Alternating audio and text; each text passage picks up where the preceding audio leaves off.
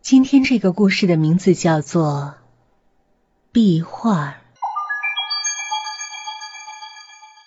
因为出差，我住在了一个旅馆里，躺在床上，看着对面的恐怖壁画发呆。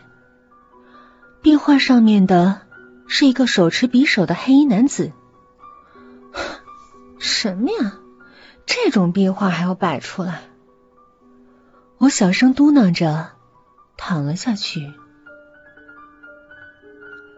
可没过多久，一阵冷风从正面吹来，打到我的脸上，我打了个寒战。什么呀？窗户还没关啊！等等，我突然意识到了什么，不过已经来不及了。